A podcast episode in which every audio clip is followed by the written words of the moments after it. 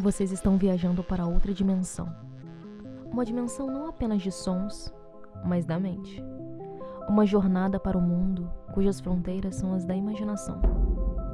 Esse é o sinal. A sua próxima parada é dentro da imaginação.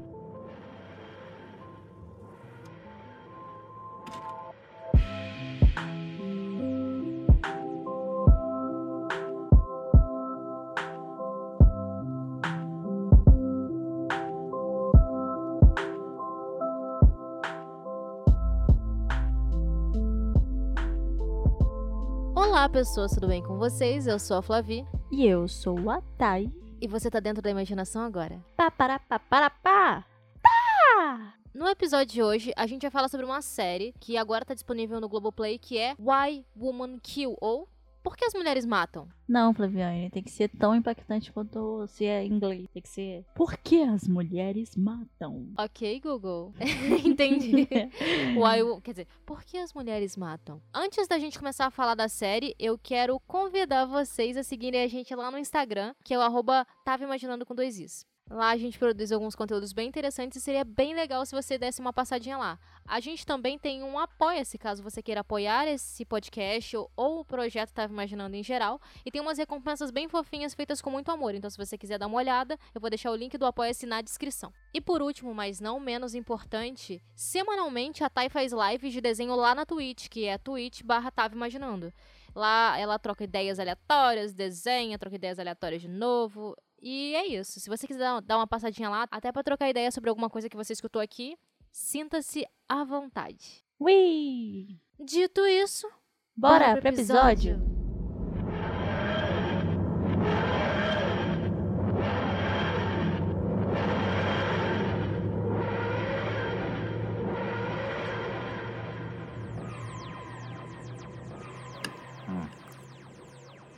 The meatloaf's delicious.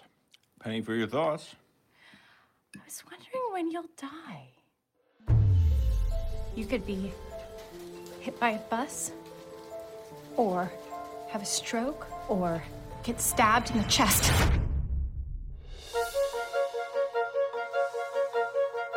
Oh, Rob, it's lovely. Our party starts at seven. You know me, I'm never late for a party. What are we gonna do about dinner? Oh, I was thinking pizza. My mom used to love pizza. What did you think of her body? Salad it is. Why Woman Kill é uma série de 2019 e fica ali no gênero entre drama e comédia, sabe? Bem dramédia. Foi criada por um cara chamado Mark Cherry, que também dirigiu Donas de Casa Desesperadas, de 2004, e Devil's Ma... Devils e Que Devil's isso, Maids. karaokês do nada. Não é? De 2013. A série ela tá atualmente disponível na Globoplay, como eu falei lá no início, e ela teve seu lançamento original pela CBS All Access. O elenco dessa série é espetacular, contando com a Jennifer Goldwyn, que eu conheço ela como a Branca de Neve, lá em Once Upon a Time, ah, que ela interpreta a Beth Ann dentro da série. Tem a Lucy Liu, que a gente conhece ela como dona da porra toda, em todos os lugares, né? Que ela interpreta Simone Groove, que é a melhor personagem ever, e eu posso provar. E a Kurt Howell. É, e ela nessa série interpreta a Taylor Harding. A trama ela é basicamente dividida em três partes, e cada parte segue uma das personagens, mas ambas moram na mesma casa. A gente fica entre 1963, 1984, não o livro, e 2019. A história, basicamente, se eu fosse dar uma sinopse sobre Why Woman Kill, é que ela acompanha essas três mulheres aí. A primeira delas, eu vou contar pela ordem cronológica, é a Beth Ann. Ela é uma dona de casa dos anos 60, super motivada a cuidar do marido, a ser mulher, a ser mãe, sabe? Bem naquele modelo de comercial, assim, que a gente via de forma clássica. E é, ela é até uma das coisas mais surpreendentes da série, que é o desenvolvimento dela. E o problema que ela tem dentro dessa pequena trama da vida dela ali é o seu marido infiel que tem um caso com uma garçonete. E aí rola altas tretas, altas trapalhadas dentro do cânone dela que faz com que ela se aproxime dessa determinada mulher. O segundo cânone é o cânone da Lucy Liu, que está em 1984. Ela é uma socialite, linda, maravilhosa, e ela interpreta a Simone Groove. Que ela é casada há 10 anos com um homem que é o seu parceiro perfeito, o seu melhor amigo, e descobre abruptamente que o seu parceiro é um homem gay. E isso, cara, tipo, quebra muito a estrutura dela, de tudo que ela acreditava que, que era real para si, sabe? E ao mesmo tempo ela acaba se envolvendo com um adolescente de 17. Não, peraí. Atualmente completados 18 anos, que é o Tommy, que é o filho da sua melhor amiga. Então, de novo, altas trapalhadas. E o terceiro cânone, ele é o da Taylor, que ela é uma advogada e bissexual, e ela é casada com Eli, que é um escritor na verdade, um roteirista que está tendo uma crise de autoestima bem grande, uma insegurança gigantesca, e ele também é um ex-viciado em drogas. Dentro dessa história aí, desse romance, dessas frustrações do próprio casamento, ainda entra uma terceira pessoa, porque a Taylor, ela é bissexual e ainda amor livre, entre grandes aspas, o amor livre meio preso dela. É, ela podia ficar com as meninas e ele não, né? Exatamente. Aí tem essa coisa aí, chega essa terceira pessoa que é a Jade, que é interpretado pela. Eu acho que é a Alessandra Daddario, não tenho certeza. Não confirmo isso. Então, aí ela chega nessa relação e ela é um amor, uma doçura, mas dentro dessa relação tripla aí, vai explodir cocô. Isso não é um spoiler. Mentira, é sim, é um, é um spoiler sim, vai explodir cocô. Então, essas são as vidas que a gente acaba emergindo dentro de Why Woman Kill. Mas eu quero avisar antes de toda e qualquer coisa que esse episódio contém spoilers e é contraindicado para pessoas sensíveis. Depois do spoiler. Depois do spoiler eu já aviso.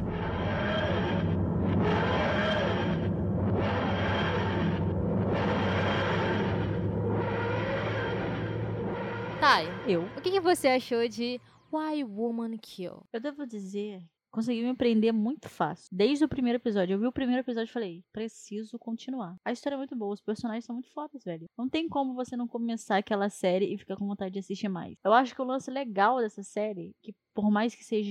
Sitcom meio situ situacional, assim, né? Ela é muito sitcom, tá ligado? E é legal porque todo, todo episódio tem uma situação aí. É tenso, engraçado, dramático, tudo ao mesmo tempo. Ela dá uma costurada legal em vários, é, vários gêneros e subgêneros ali. E, é, tipo, é de uma forma bem divertida. Eu não sei quanto tempo tem os episódios. 50 minutos. Então, mas passa muito rápido. Muito rápido. Acho que a gente maratonou os cinco primeiros episódios num dia e depois no outro dia mais cinco episódios. Sim, cara, tipo, por mais que sejam 50 minutos, ele tem aquela pegada de série de 20, 30 minutos, assim, bem sitcom mesmo. Porque ela tem um ritmo muito rápido, tá ligado? Parece que as coisas acontecem.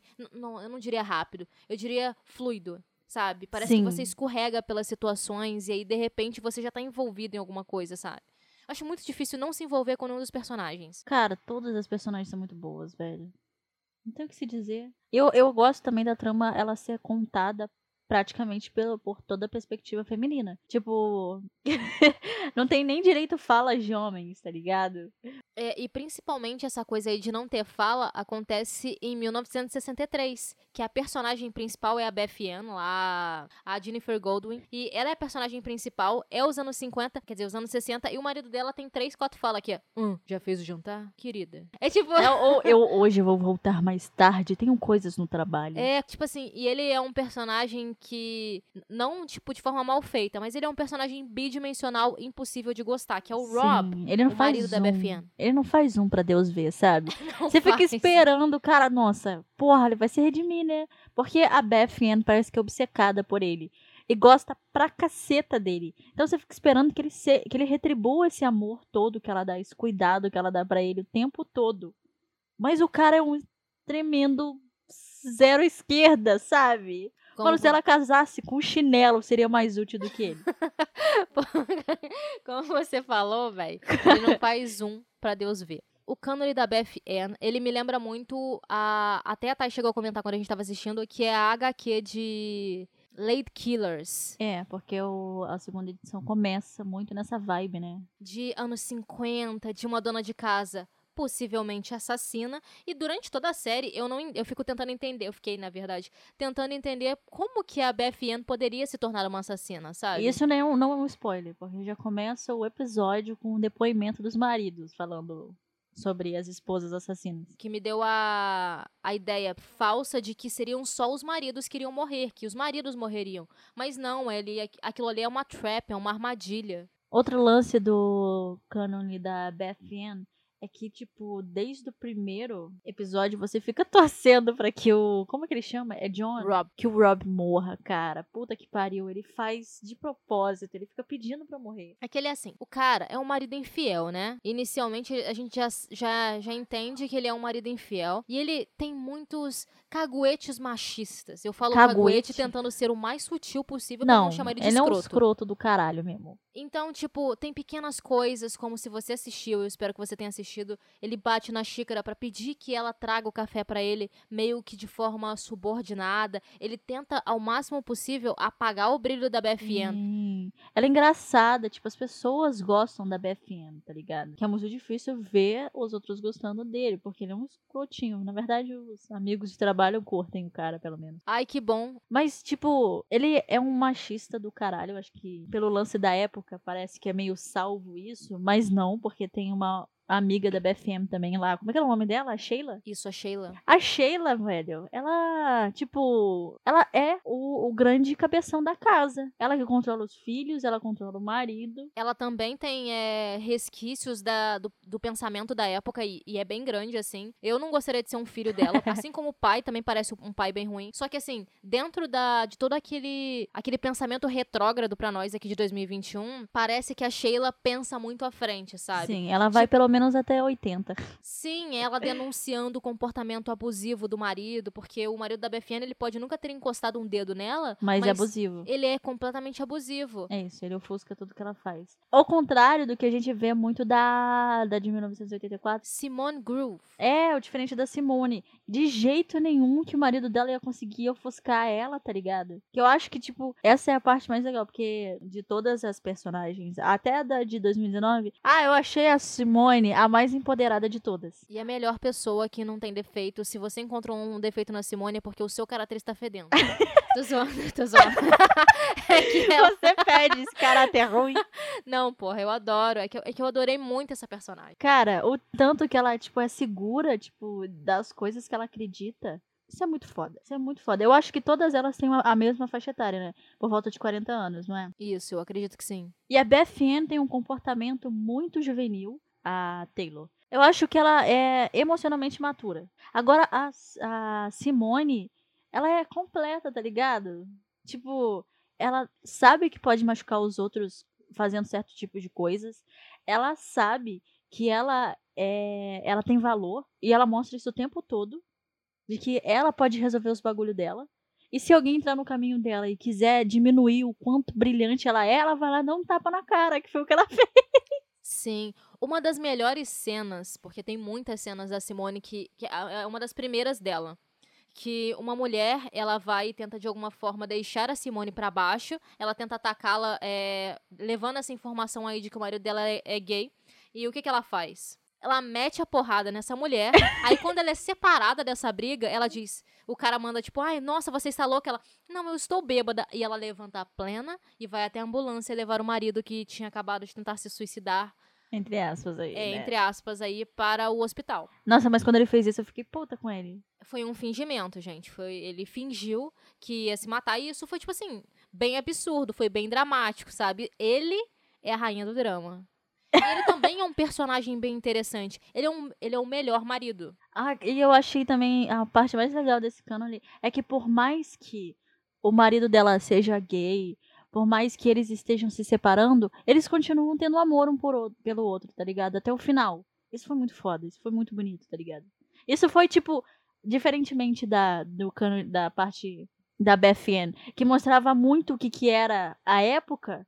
Em 1984 ali, eles subverteram bastante isso, tá ligado? É, eu vi o futuro, não o futuro que a gente tá vivendo, eu vi um futuro muito além, que é um é, amor, amor, que não é carnal. Aham. Uhum. Não, é, não é sobre transar, não é sobre ficar pelado, sabe? É sobre ter um companheiro de verdade pra vida. E, tipo, nossa. E eles foram pro outro, tá ligado? Isso foi muito bonito. Agora, no cânone da Taylor, como eu disse, ela, ela é muito controladora. Sim, isso é um... irrita bastante. Tipo, você vê ela tomando umas ações. E se ela fizesse isso comigo, eu ia tentar dar uma tapa na cara dela. Porque, tipo, o jeito que ela fala é, é, é, do tipo, estou mandando, estou comandando aqui. E é diferente de você ser uma pessoa empoderada, para mim, assim, que nem a, a Simone é. Porque a Simone é segura de si. A Taylor parece que é segura que os outros vão fazer o que ela quer. Sim, mas é tipo, esse. esse essa casca dela é uma casca de proteção ainda assim, sabe? Ela é uma, ela é uma cuidadora nervosa. Tipo, a coisa que mais me irritou na Taylor também foi essa, essa personalidade de comando, de comando, assim. Mas ela tem que se impor no mundo. Você viu que uma das primeiras cenas dela é alguém duvidando do intelecto dela. E ela Aham. teve que se provar ali melhor dela. Ela é uma mulher muito forte. Ela se Sim. faz, tá ligado? Tipo, sabe, ela faz o dela? Ela é advogada, ela sustenta uma mansão. Ela que Ela- sustenta o marido. Ela que sustenta o marido. Exa- Exatamente, ela é a provedora, ela é tudo pra ela. É, e ela tira dinheiro do cu, às vezes, assim. Tipo, Sim. eu tô ficando sem grana, tô tendo que pagar uma casa que eu não tenho dinheiro, mas do nada ela me arranja 10 mil dólares pra tirar o cara da gateia. Mas ela é assim, tipo assim, ela trabalha pra caralho. Tipo, eu lembro do, no início lá que uma das primeiras cenas também foi ela chegando em casa cansada depois de quase oito horas de trabalho. Para nós, brasileiros, quase oito horas de trabalho é a vida, né? Mas para ela, realmente, eu- oito horas de trabalho, gente, é absurdo. É muito cansativo, tá ligado? É. Então, a gente vê que ela trabalha muito, que ela se esforça muito e o que ela tem ali é construção. Nada nada tava assim, sabe? Ela teve que se fazer sozinha. Então, isso é um, é um traço muito,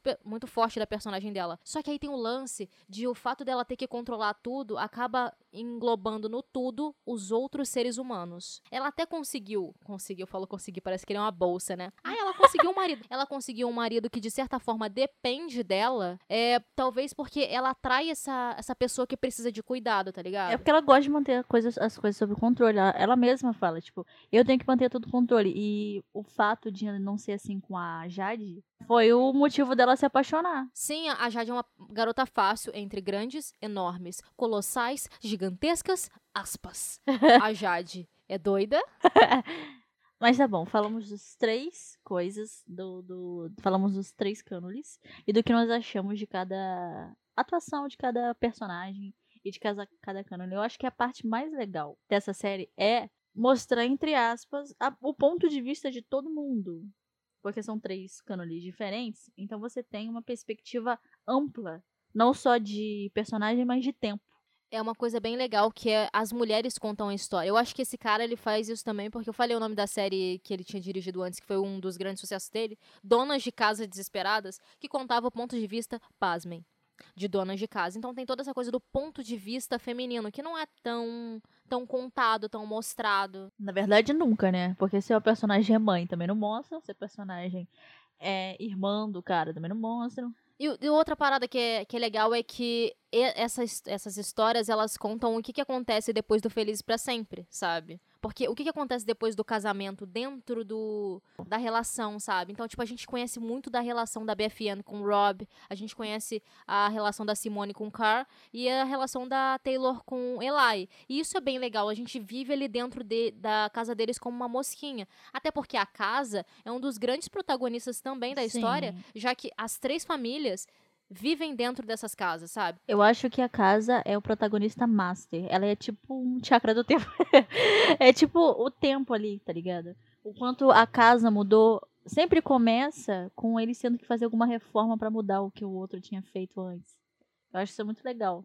Por mais que esteja mudando a- a- as pessoas, a casa ainda é mesma, tá ligado?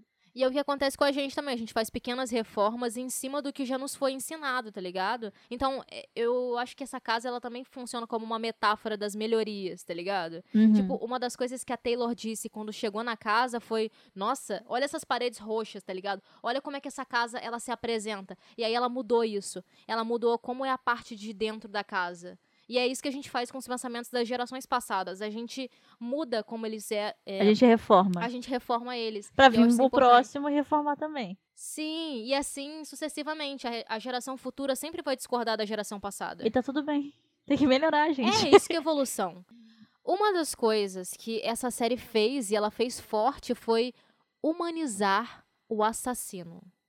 tipo, a gente faz muito a coisa de sexualizar o assassino. Até porque, tipo, tem se pá fanfic sobre serial killers. Sim, eu A não gente- sei, essa fetichi- fetichização de alguém mal é meio Sim. esquisita, né, velho? E tem também a romantização do assassino, que de certa forma ele é alguém é, incompreendido que merece um, um tipo de amor que não é um amor fraternal, mas ainda assim entra no amor carnal. E também tem fanfics sobre isso. Sim, se você for no Spirit digitar serial killer, vai aparecer muita coisa. Vai, o Sem falar é que- serial killer, é fanfic de BTS. Vai ter, gente, vai ter. Sem falar que eu acho que é um.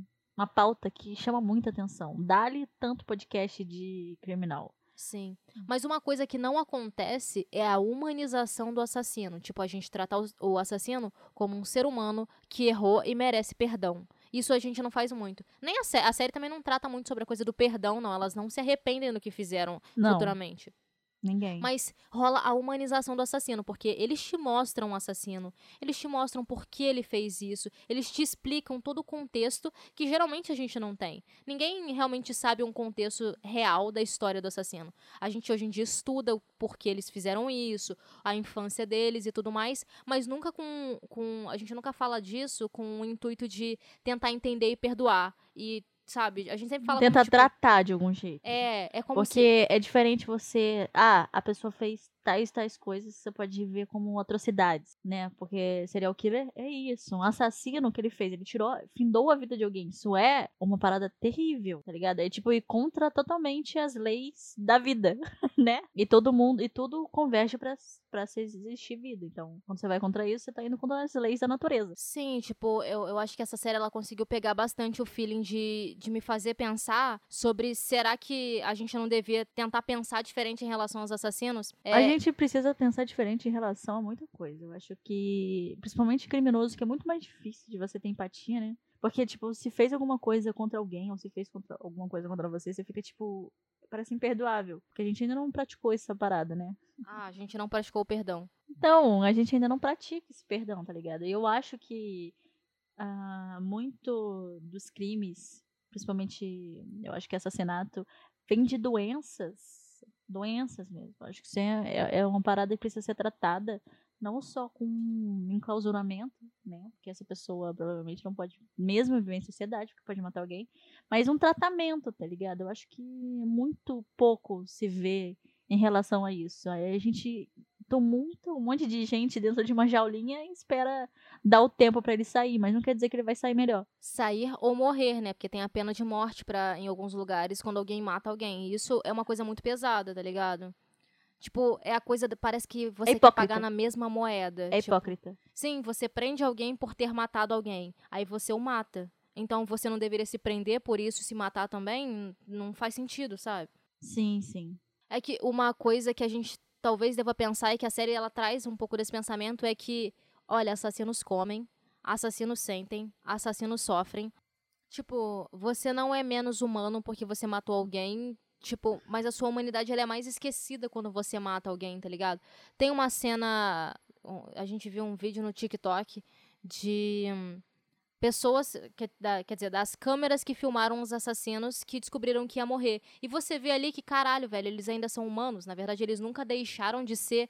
Tipo, você chamar alguém de monstro, assassino, ou você cria. Tipo, tem, tem muita coisa de você falar que a pessoa é um psicopata, aí você diminuiu o pronto, ponto, ela não sente nada. Ela pode morrer É. e em paz, tá ligado? Todo mundo, tipo, diagnostica algumas paradas que não tem nada a ver, ou, tipo, chama, ou tira o diagnóstico de algumas coisas que tem muito a ver.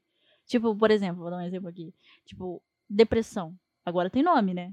Mas antes era só, sei lá, alguém sem motivação, vagabundo.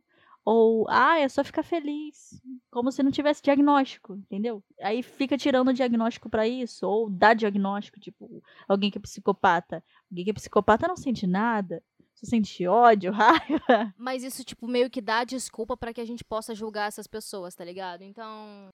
Eu acho que também as séries de, de. As séries humanas, sabe? Que contam histórias. Do tipo, mais palpáveis, mais empáticas. Porque tem uma coisa. Eu gosto muito de série fantasio, de fantasia e tudo mais. Mas quando é que eu vou entrar dentro de um armário e vou dar num outro, num outro mundo?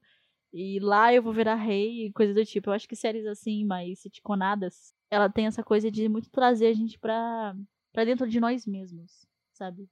O que se faz pensar, o que, que faria eu matar alguém, hein, Flavitinha? Ah, por que eu mataria alguém? E é com esse pensamento que eu espero que a gente possa terminar esse programa hoje. Eu espero que você tenha gostado. Se você gostou, não esquece de seguir o Dentro da Imaginação na plataforma que você está escutando. E é isso. A gente se vê no próximo episódio. Tchauzinho, porra!